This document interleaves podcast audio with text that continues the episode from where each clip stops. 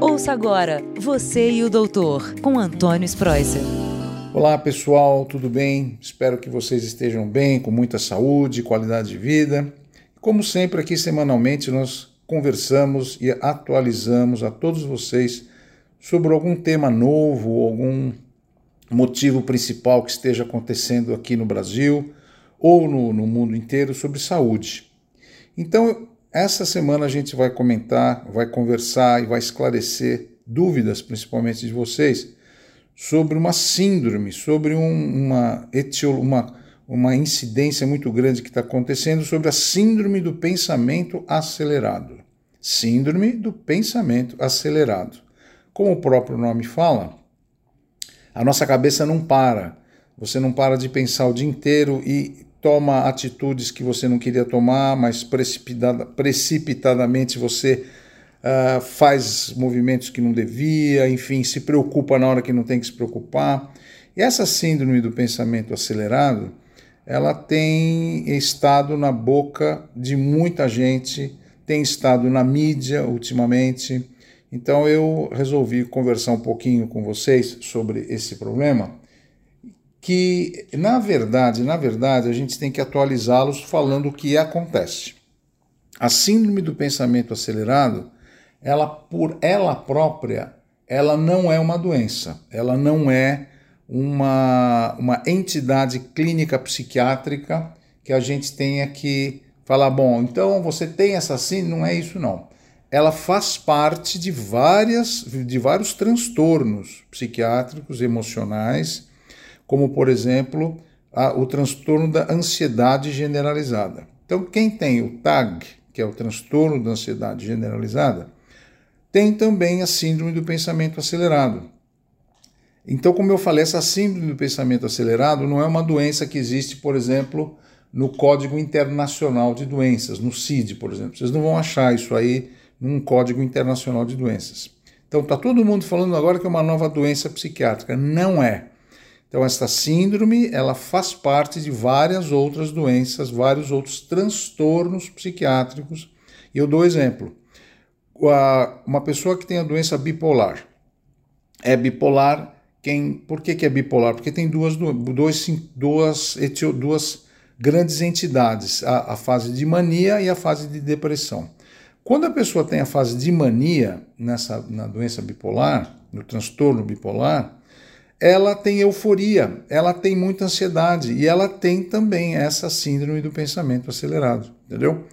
Então, você tem o pensamento acelerado em qualquer situação da sua vida em que você esteja com o teu ritmo de vida mais acelerado. Isso é ruim? Às vezes sim, às vezes não. Às vezes você tem que estar realmente acelerada e acelerado para resolver os problemas da sua vida, pendências, Muita gente não quer sair de casa, não quer fazer as tarefas do dia a dia. Então, quando você fica mais acelerado e acelerada, você vai lá e resolve os problemas que tem que resolver. Quando que fica com o problema? Quando você passa do limite. Quando você não para de olhar no celular, quando você não para de abrir o computador, quando você tem movimentos do seu corpo, por exemplo, abre, abre gaveta, fecha a gaveta, abre a gaveta, tira a toalha, põe a toalha, abre o livro, fecha o livro. Isso daí você tem que tomar muito cuidado para saber quando você procurar um, colega especialista, um clínico, médico de família, um psiquiatra, um psicólogo, conversar sobre o problema. Então, atualmente todos nós temos excesso de informação. A informação é boa até certo ponto, mas o excesso dela faz muito mal, porque o nosso cérebro ele fica poluído e eu sempre falo, nosso cérebro é igual um computador. Quando o teu, o teu disk drive fica cheio de informação, você não consegue mais nem abrir o computador às vezes. E assim o cérebro humano. Você tem que deletar informações e chega de. Você tem que ter um limite. Ah, agora eu não quero mais ler jornal, não quero mais ler revista, não quero mais ouvir. Não, chega, tem que pôr um stop e vai fazer sua atividade física. Vai cuidar dos seus problemas pessoais. Outro item que a gente sempre tem que lembrar é o trabalho intelectual. Quanto mais o meu, eu trabalho intelectualmente, mais o meu cérebro vai cansar.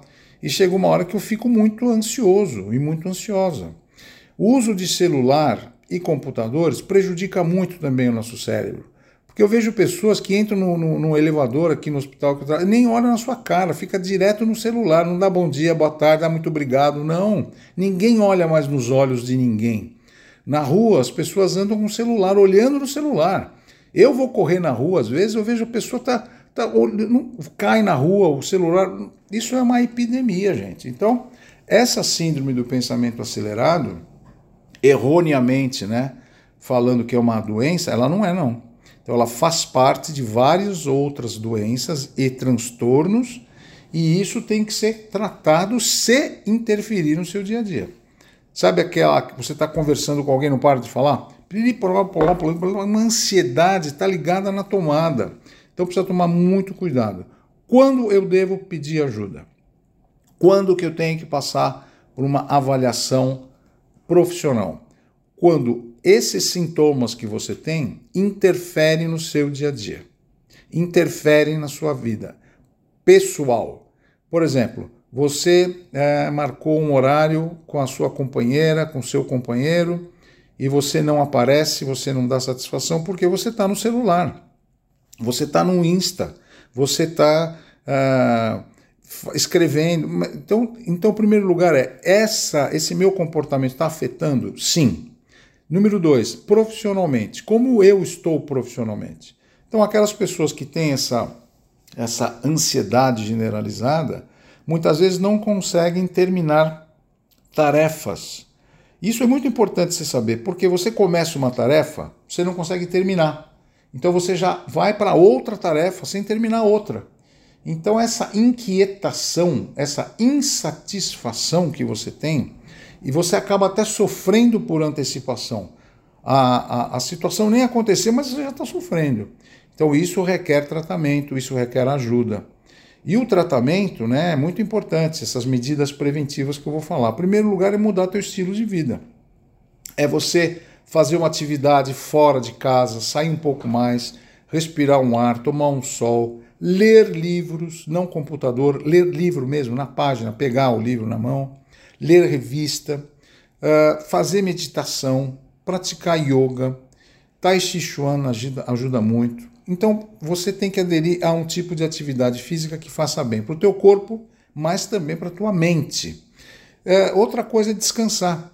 Tem hora que você tem que estar tá no, no, neutro, sabe? Que você põe o, o câmbio no, no, carro, no neutro. Deixa no neutro. Não fica pensando, ah, eu não precisa para nada, você não precisa pensar. 10 minutos sem pensar nada.